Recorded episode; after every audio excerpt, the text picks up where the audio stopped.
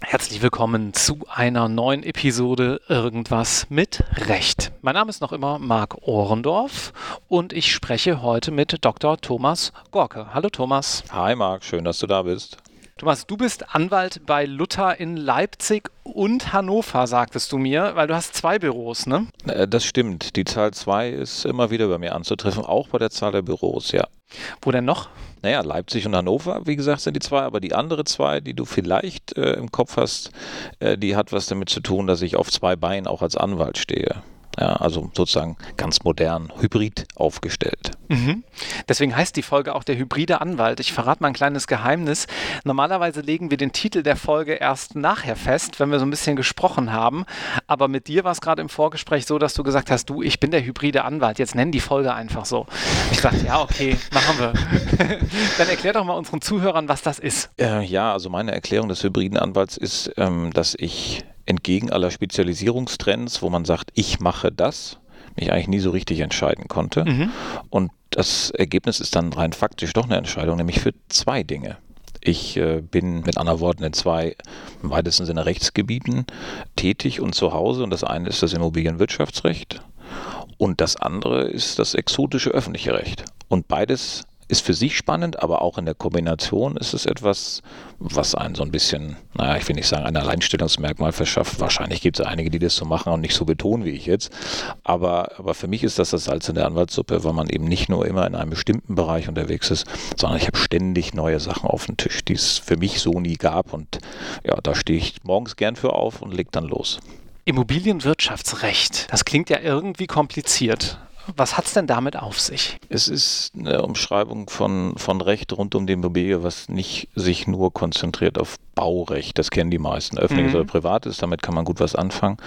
Aber es gibt einige, denen ist das Baurecht ziemlich egal, nämlich zum Beispiel institutionellen Investoren, die ein Immobilienprojekt kaufen. Mhm. Und die buchen dann immobilienwirtschaftsrechtliche Kompetenz, nämlich wie setze ich eine Transaktion auf, wie ist die Struktur, wie, wie kaufe ich, kaufe ich die Gesellschaft, kaufe ich die Immobilie, kaufe ich es ganz, kaufe ich es teilweise, kaufe ich es mit dem Partner.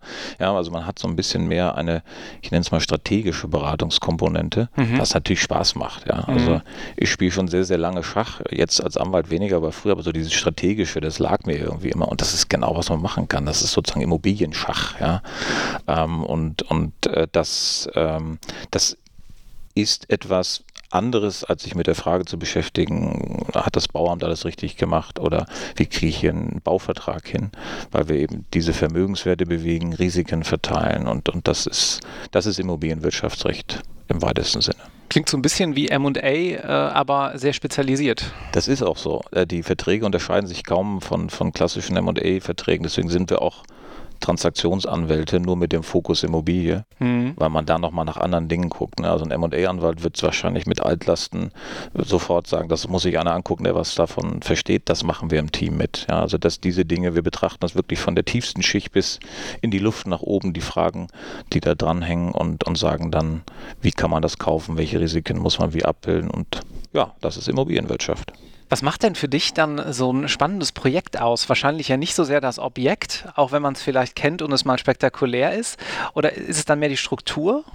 Ähm, ja, einerseits, aber was, was im Augenblick eigentlich sozusagen ein Strahlen lässt, ist, ist die Art, wie eingekauft wird. Ähm, heute kauft man kein Haus, das irgendwo steht, sondern man macht sogenannte Forward Deals, also sprich, man kauft ein noch zu errichtendes Gebäude. Das heißt, in dem Team sitzt man zusammen und reist gemeinsam in die Zukunft und stellt sich vor, wie wird es sein. Mhm. Ja, was steht dann da? Wie sind die Nachbarbeziehungen? Welche Probleme kann es da geben? Und, und diese, dieses in die Zukunft reisen lässt einerseits äh, viel Gestaltungsraum. Man kann sich einfach Dinge überlegen, kann auch Dinge ändern. Also wir, wir dürfen uns durchaus mit einbringen und sagen, das müssen wir anders machen. Ähm, das heißt, wir gestalten nicht äh, das gleich noch ein bisschen äh, mit. Und dann kannst du vier Jahre später gucken, ob es da steht. Mhm. Also ich war gestern, nee, stimmt nicht, äh, nicht gestern, vorgestern in Hamburg am Springer Quartier. Springer mhm. Platz 1 in Hamburg. Die Hamburger kennen es, alle anderen kennen Axel Springer. ist so vorne auf der Ecke So gebaut, direkt es. neben dem Bürgeramt. So ist Ja. Also Bürgeramt weiß ich nicht, Ja, aber mag sein, ja. Ja. Aber in, in, äh, in diesem Gebäude, auf diesem Gebäude waren wir mit unserem Mandanten zu einem klassischen Closing-Dinner, also sprich Abschluss. Der hat das nämlich gekauft. Mhm. Ja, und das ist, das ist so ein Projekt, da war eine Bestandsimmobilie, dahinter ist neu gebaut, da ist ganz, ganz viel gemacht worden. Wie gesagt, das sind, glaube ich, vier Jahre mittlerweile. Ähm, und jetzt steht man da oben, guckt über die, über die Dächer der Stadt oder ist im historischen, in der Verlegerwohnung, im Verlegerbüro da äh, von Axel Springer, atmet die Historie, die da erhalten wird. Und dann sieht man etwas zum ersten Mal, äh, was vorher nur Papier war, nämlich habe ich auch gelernt, bei Denkmal denkt man ja immer, das ganze Gebäude ist irgendwie Denkmalschutz. Bei diesem Gebäude ist es so, dass die Denkmaleigenschaft bezieht sich auf eine Etage in diesem Gebäude und zwar da, wo Axel Springer seine Verlegerwohnung hatte. Mhm. Und das heißt, du gehst durch ein hochmodernes Bürogebäude und dann kommst du in eine Etage wie durch eine Zeitreise und denkst, kann doch gar nicht sein, ja? Sind die hier nicht fertig geworden? Mhm. Nein, das ist gewollt. Und da hast du dann die 50er Jahre äh, Ausstattung der Möbel und so weiter und es funktioniert alles, bis auf den historischen Kamin. Der funktioniert nicht mehr, aber man sieht ihn noch. Wie bist du denn da hingekommen? Wo hast du denn gesagt, weißt du was, Immobilienwirtschaftsrecht, das könnte eigentlich ganz spannend sein? wächst man so rein. Also es ist keine bewusste Entscheidung. Ähm, ich habe als Anwalt äh, angefangen in einer Kanzlei, die sich hier in Leipzig einen Schwerpunkt gesetzt hatte, Immobilien, weil es einfach nachgefragt wurde. Das war so äh, Anfang der 90er hatten die Kollegen angefangen, da ging es vor allen Dingen um Vermögensfragen, DDR und so weiter, diese Geschichten. Also Immobilie war omnipräsent. Ja, Mhm. und auch viele außerhalb von Leipzig verbinden mit Leipzig Immobilienthemen. Ja, da war mal jemand pleite und da wurde vieles neu gebaut und so weiter und so fort. Das heißt, das war ein Thema, das einfach anstand und so fängt man dann eben auch damit an, weil es einfach da ist. Irgendwann macht es einem Spaß, dann trifft man mal jemanden, der macht ein bisschen größeres Projekt. Mich reizen solche Dinge dann, ja. Also ich habe hab auch immer relativ schnell versucht, dann in die Tiefe zu gehen, die Strukturen zu verstehen, zu, zu wissen, wie ticken die Leute. Ähm, und dann, äh, wenn man mal ein bisschen verstanden hat, Neudeutsch, wie der Business Case aussieht dieser Leute Mhm. und man daran Spaß hat, dann das merken die Mandanten. Man wird dann rumgereicht. Ja, weil, man, Mhm. weil die Leute sagen, der spricht meine Sprache. Ja. Oder er kann ein Dolmetscher sein ins Juristische.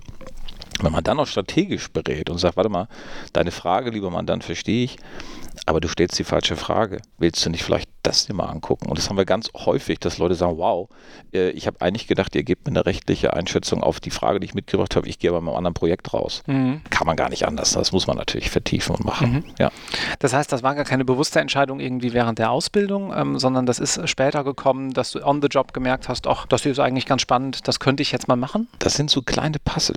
Ja, also ich habe ich hab vor dem ersten Staatsexamen einen Repetitor besucht.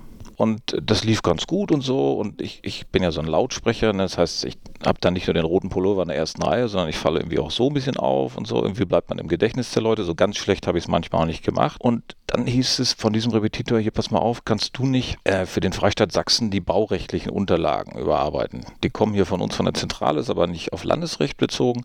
Kannst du das nicht machen? Ich klar, mache ich. Ja. Mhm. Weil ich immer so ein bisschen nach dem Motto gelebt habe, hier, Henry Ford, ne, wer immer nur macht, was er schon kann, bleibt immer das, was er schon ist. Also machen. So. Und dann hast du natürlich erstmal was gemacht und dann, dann ist das ein Thema. Und daraus wächst dann das erste Buch, ja, was dann übrigens der Verlag, äh, für den du ja tätig bist, äh, dann verlegt hat, was, was ein Traum ist. Was ja. wir nicht alle schon gemacht haben. Das ist ne? der Hammer, ja. ähm, äh, auch das, genau. Nein, aber das steht natürlich dann, das steht in der persönlichen Bilanz, dass man das gemacht hat und du hast natürlich ein gewisses Basiswissen und du kannst von da aus sehr leicht den nächsten Quick Win mitnehmen und sagen, ja, dann mache ich das Thema auch noch.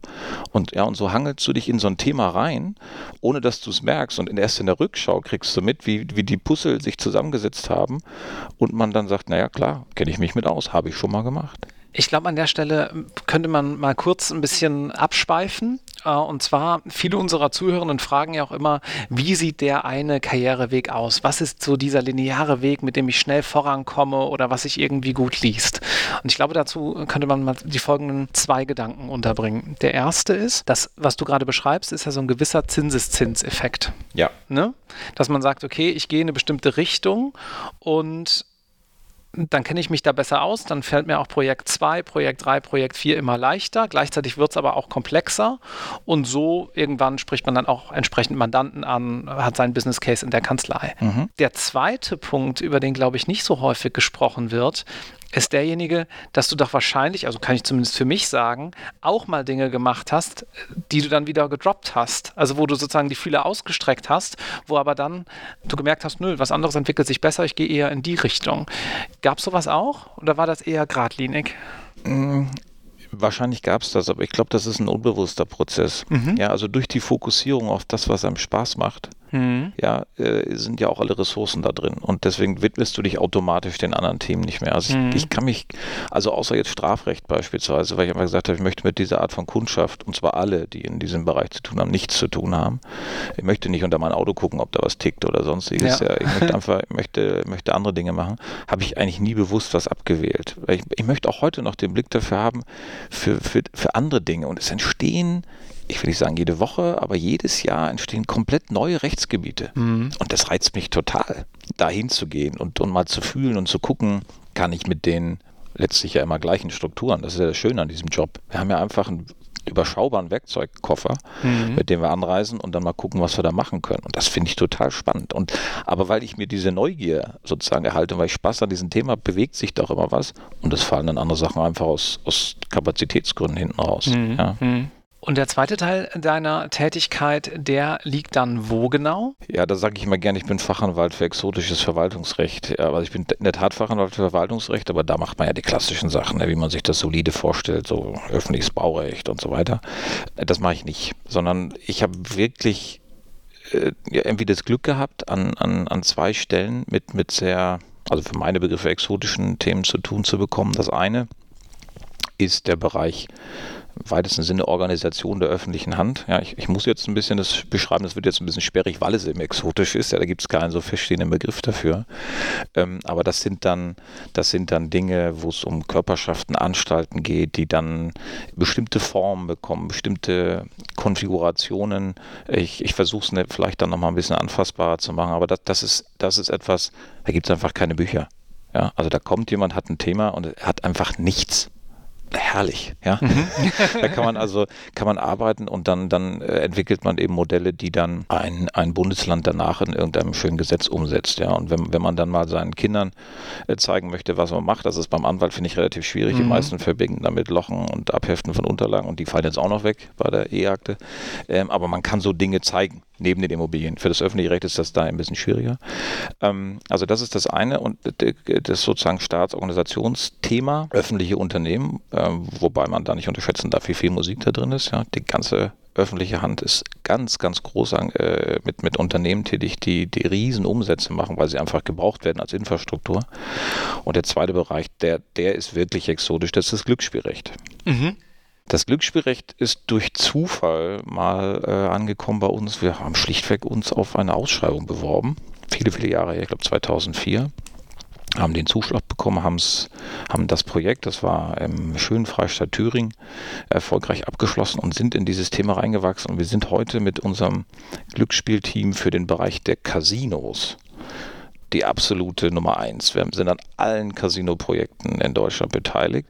Und was machen wir da? Naja, jetzt zum Beispiel geht der Weg der Casinos in die Online-Welt mhm. und wir, wir sind jetzt dabei mit einem Bundesland, einem Mandanten, die rechtlichen Regeln für Online-Casinos in Deutschland erstmals aufzuschreiben, zu entwickeln, die Schnittstelle zur IT, Suchtprävention, Jugendschutz, weiß, weiß ich alles. Das sind sehr viele Details. Das, das zu erarbeiten mit dem Ergebnis, dass hoffnungsfroherweise vielleicht Ende des Jahres erstmals legal in Deutschland man in einem Online-Casino dann Roulette spielen kann. Die aktuellen Casinos, Online-Casinos, die es gibt, die sitzen nicht in Deutschland, nehme ich an.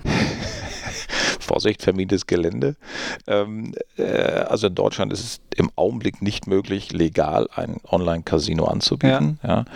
ja. Seit dem 1.7. dieses Jahres sind überhaupt die Grundlagen dafür geschaffen, aber es hat noch keiner eine Erlaubnis dafür bekommen. Ah ja, okay. Und das, was man so in, in bestimmten Fernsehsendern an Werbung sieht, die landen nicht legal auf einer deutschen Seite, sondern woanders. Und da wird viel mit Europarecht diskutiert, was geht, was geht nicht.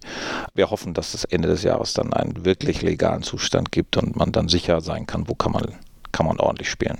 Ist da eigentlich äh, Gaming, äh, also im, im Sinne von E-Sports und diese ganze Frage Gaming, mobil, ähm, äh, auch ein Thema? Also ich denke ja. gerade so an so eine Lootbox-Entscheidung, habe ich gerade irgendwie nur so ein Stichwort im Kopf, ob eigentlich dieses Öffnen von so digitalen Pokémon-Karten, das sind keine Pokémon-Karten gewesen, sondern eben Lootboxen, ob das nicht auch Glücksspiel ist. Ach, das ne? ist, ja, da ist ganz, ganz viel Diskussion drin. Das war früher ganz einfach. Ja, früher hat man gesagt, okay, was, was von Geschicklichkeit abhängt, ist eben kein Glücksspiel, mhm. sondern was vom Zufall abhängt. Mhm. Und alles, was irgendwie weniger kostet als eine Postkarte, äh, ist auch kein Glücksspiel, weil das ist so gering der Einsatz, dass es nicht reguliert werden muss. Mhm. Deswegen konnte man per Postkarte irgendwo Gewinnspiele machen. Es hat keinen gejuckt so. Ne? Mhm. Das ist ja die ganz alte Welt. Ich weiß gar nicht, wer noch schreibt noch jemand Postkarten, also vielleicht mal aus dem Urlaub, aber das ist dann schon was Besonderes, ne? wenn mhm. man sagt, wir machen das mal. Das ist also jedenfalls nicht mehr unser Alltag. So, jetzt gibt es unglaublich viele Arten von, von Glücksspiel.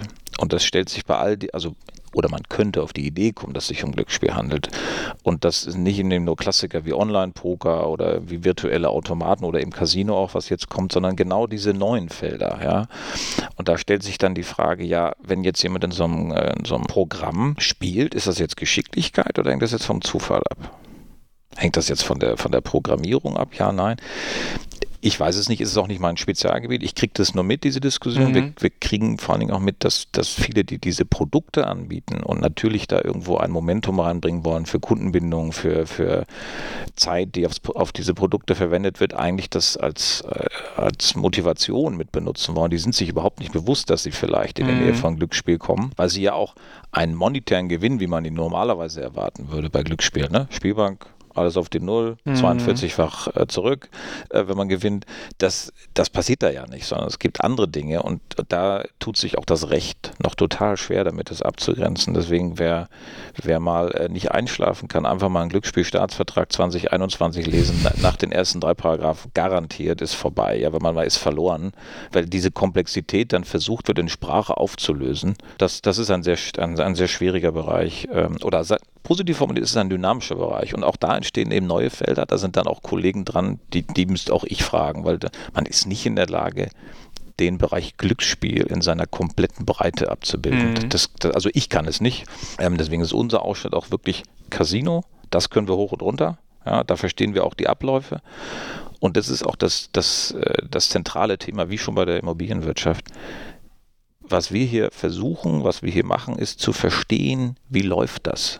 Ja, also wir, wir lösen uns am Anfang mal komplett davon, was ist denn jetzt das Rechtliche hier, sondern wir möchten gern von unseren Mandanten oder von den Beteiligten solcher Projekte wissen, okay, erklär mir genau, was da läuft und warum machen wir das und wo ist Chance und Risiko in dem Ding. Erst wenn man das verstanden hat, kann man juristisch beraten. Ansonsten legt man da irg irgendwas drauf und, und lässt die Leute mit ihrem eigentlichen Thema eigentlich allein. Und das ist so spannend, weil dann wieder einer durch die Tür kommt, eine komplett neue Idee hat, äh, wie meinethalben jetzt die Casinos ins, ins Netz bringen was sich banal anhört, was es überhaupt nicht ist, ja, äh, zumal wenn es dann so Kombinationen gibt, was ich ganz spannend finde, die, der Spieler, habe ich gelernt, möchte eigentlich nicht nur so einen virtuellen Roulette-Tisch sehen, so einen Kessel, der sich dreht, weil er nicht weiß, was läuft dahinter der will eigentlich einen realen Kessel sehen.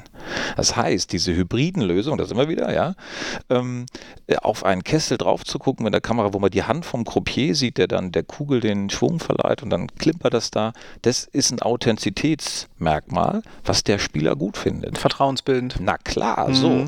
Also habe ich jetzt das Thema, Moment mal, also wenn es jetzt keine reine elektronische Leistung ist, dann habe ich also schon mal einen Raum, wo so ein Kessel steht ja, und jemanden, der per Online zuguckt. Und das kannst du weiter potenzieren, diese Geschichten. Herrlich.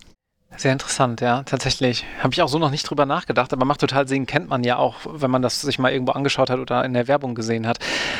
Wie funktioniert denn das klassische Casino? Jetzt mal, ich sag mal rein physisch. Für mich jetzt als Laie relativ simpel. Die Bank gewinnt immer, du gehst dahin, bist vielleicht bereit, aufgrund des großen potenziellen Gewinns da ein bisschen was einzusetzen und hast einen gewissen Entertainment-Faktor, willst auch einen netten Abend verbringen, aber wahrscheinlich gehört da doch noch mehr dazu, oder? Naja, das ist das gesunde Spiel, über das wir reden. Ne? Das ist Unterhaltung. Mhm. Klar. Das, wie auch Lotto oder ähnliche Dinge. Ne? Dann, dann die, die Mischung ist bei einem schönen Casino dass ich einen netten Abend habe, da ist vielleicht auch eine Gastronomie dabei. Man hat diesen Adrenalinschub, wenn, die, wenn diese Kugel sich eben dreht, weil man natürlich hofft, dass man gewinnt.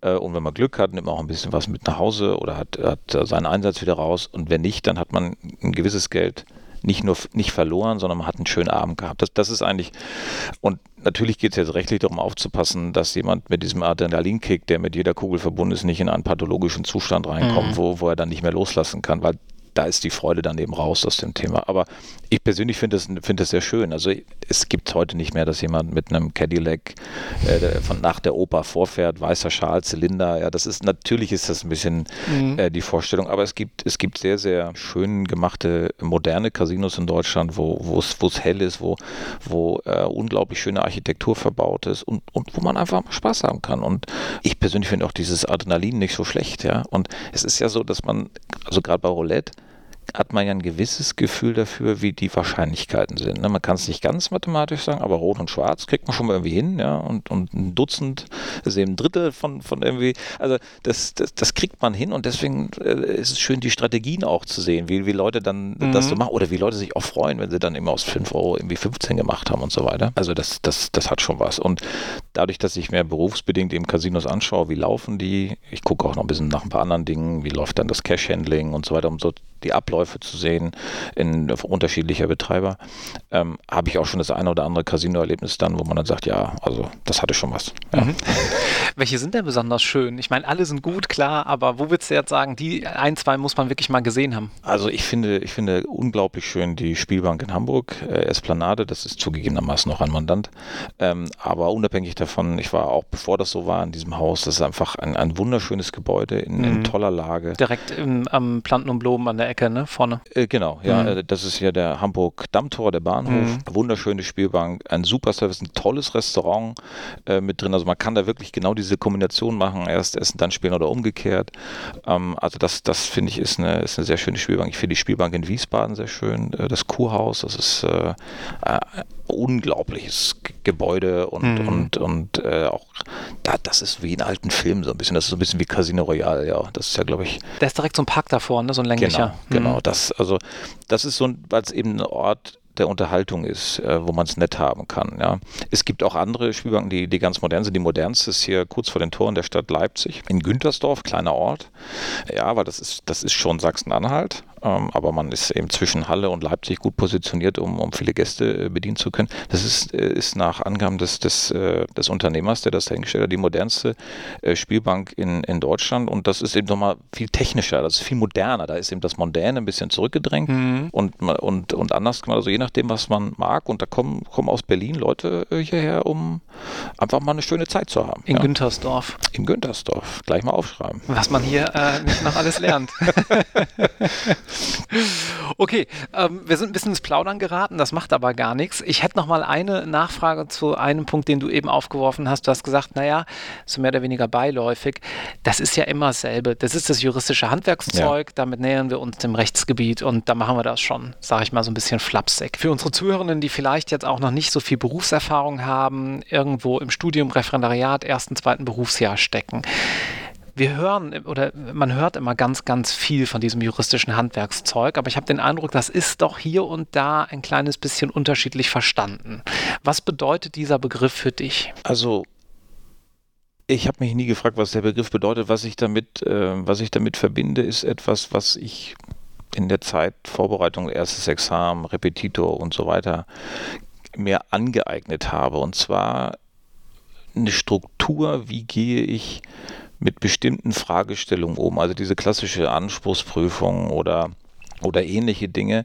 Das ist ja was, was einem im Grunde über ein, entweder von einer Universität oder einem privaten Repetitorium mitgegeben wird, nämlich der Versuch, dass man eine Schablone hat, die man auf den Fall drauflegen kann und da kommt man irgendwie durch, um mhm. einem die Angst zu nehmen, dass der konkrete Sachverhalt einem eben unbekannt ist oder auch das konkrete Problem einem unbekannt ist. Und das ist ja Anwaltsalltag. Ja, also in diese Kanzlei kommt niemand rein, äh, der, der einen Fall mitbringt, den es gab oder wo die Rechtslage bekannt ist, sondern das, das ist genau der Punkt, ich brauche eine Schablone im weitesten mhm. Sinne. Und das ist, was man, was man, glaube ich, da schon lernt. Das ist lernt, damit besteht man auch ein erstes Examen gut, weil wenn man diese Struktur hat und sagt, okay, es ist völlig egal, was drankommt, ich weiß, wie ich das durchstrukturiere, wie ich ähm, mich einem Fall nähern kann, das ist, was ich heute noch mache als Anwalt. Es kommt ein neuer Sachverhalt auf den Tisch und ich überlege mir, wie kann ich den strukturieren? Wo, wo sind die, so sind die Punkte, was spielt jetzt mit dem Wissen, welches Rechtsgebiet spielt rein. Natürlich kann man jetzt auch dann nachgucken, das ist dann der Vorteil nach dem Examen. Aber das ist das, ist das Handwerkszeug. Und ich merke, gerade in diesem Transaktionsgeschäft ist es so, man arbeitet immer mit den gleichen Mitteln. Ja? Also Einfaches Beispiel, wenn wir, wenn wir für einen institutionellen Mandanten eine Immobilie im Ankauf begleiten, der gibt äh, als Beispiel 100 Millionen aus dafür, also ist ein entsprechend großes Projekt, dann fragen wir uns, okay, was kriegt er für die 100 Millionen? Leistung gegen Leistung. Mhm. Ja? Wann gibt er die aus? Behalten wir davon was zurück? Was ist, wenn es klemmt? Gehen wir dann ganz raus, Rücktritt, oder passen wir den Preis an? Mhm. Ja, und so, so, spielt man immer die, das gleiche Schema, die gleiche Struktur, das mhm. ist auch eine Art Schub, äh, Schablone wieder, durch und hat deswegen auch die Sicherheit, dass gar nichts passieren kann. Ja?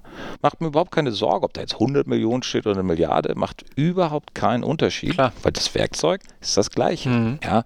Und das ist, ist eine, diese innere Ruhe, die man glaube ich, fürs Examen gut gebrauchen kann, aber auch für alles im beruflichen Alltag danach. Das ist, was dieser Werkzeugkasten bewirkt. Und es ist, deswegen ist es auch, es ist ein hochqualifiziertes, aber es ist ein Handwerk. Mhm. Ja, und, und das hat mir immer innere Ruhe auch gegeben. Ja, ich bin ein guter Handwerker. Wenn man dann noch als Anwalt ein bisschen ein Vertriebsgehen hat und noch ein paar andere, äh, andere äh, Möglichkeiten, da hat jeder eben seine eigenen, dann kannst du wunderbar als Jurist durch die Zeit kommen. Was sind denn Fähigkeiten, nach denen du schaust, wenn du rekrutierst? Sagen wir mal, ein First Year oder eine Referendariatsstation? Was sollte man da mitbringen, wenn man sich bei dir bewirbt? Oder bei euch vielleicht sogar generell? Ähm, also zunächst mal, es ist in der Tat so, dass wir die absolute Mehrheit der Kollegen, die dann auf Dauer zu uns kommen, aus dem Kreis derer gewinnen, die bei uns eine gewisse Zeit waren. Wir fahren uns wechselseitig Probe, nenne ich das immer. Das finde ich auch ganz fair, weil man muss ja auch für die, die ankommen, mal gucken, passt das eigentlich, so ein Setting, mhm. ja. Ähm, macht das Spaß, was die machen, ist das Team nett und so weiter. Aber wonach gucken wir, wonach gucke ich? Ich gucke nach in allererster Linie nach Engagement und Begeisterungsfähigkeit. Warum? Die Fähigkeiten, die wir inhaltlich brauchen, die kann man lernen. Aber die anderen Themen, das, das, hast du oder das hast du nicht. Ja? Und das merkt man. Das, das merkt man auch in einem Vorstellungsgespräch, ob wie, wie jemand sich Themen nähert ähm, und, und ob ob da, ob da sozusagen eine große oder eine kleine Flamme ist nicht entscheidend, aber ob da eine Flamme lodert. Mhm. wenn jemand die Arbeit eher als etwas versteht, was so ein bisschen, ich sag's mal, notwendiges Übel ist, um andere Dinge machen zu können, dann ist das wahrscheinlich zu wenig Motivation, den Job in der Wirtschaftskanzlei auf Dauer zu machen. Ja, weil wir, wir sind eben ganz klar ausgerichtet auf die Bedürfnisse der Mandanten und die entstehen vor allen Dingen an einem Freitagnachmittag oder am, am Montagmorgen ja, weil sie das, das sind die Momente, wo sie Dinge abgeben oder wo sie wieder in ihr Blickfeld rücken. Hm. Und wenn du, wenn du eine Schwierigkeit damit hast, dass dein Engagement an der Stelle sein muss, wo, der, wo, wo du gebraucht wirst, weil du sagst, naja, aber das ist doch gerade mein Bedürfnis. Freitagnachmittag ist doch, wir haben heute ist ein wunderbarer Sonnentag, da will ich doch was anderes machen als Papier dann bewegen. Das verstehe ich, ist ein menschlicher Reflex.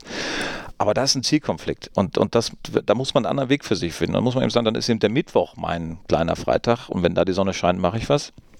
Deswegen muss man nicht mehr arbeiten. Aber du brauchst diese Flexibilität im Kopf, dass der Wunsch, Mandanten glücklich zu machen, und da wäre ich immer belächelt dafür, weil das ist wirklich meine, unsere Botschaft. Ich möchte wirklich, dass jemand am Ende glücklich ist. Ja? Äh, wenn, du, wenn, du, wenn du das für ein schönes Ziel hältst, dann trägt dich das auch. Mhm. Und dann kannst du auch gut in so einem Team arbeiten. Wenn du, wenn du eben dich Arbeit anders näherst, und ich, ich will das gar nicht bewerten, das ist einfach eine Frage, welche Wertigkeit das eben für einen selber hat, dann wird es in einer Wirtschaftskanzlei sehr anstrengend und dann ist es wahrscheinlich besser, was anderes zu machen. Und dann kommt die Zufriedenheit auch von woanders. Und das ist nicht schlimm, aber dann hat man sich wechselseitig eben diese, diese Enttäuschung erspart. Vielen Dank, Thomas, dass du dir heute die Zeit genommen hast. Marc, komm gern wieder vorbei. Wir sind noch lange nicht fertig. Da müssen wir uns auf jeden Fall weiter unterhalten. Wir haben noch ein paar Themen für dich. Machen wir. Tschüss. Danke, ciao.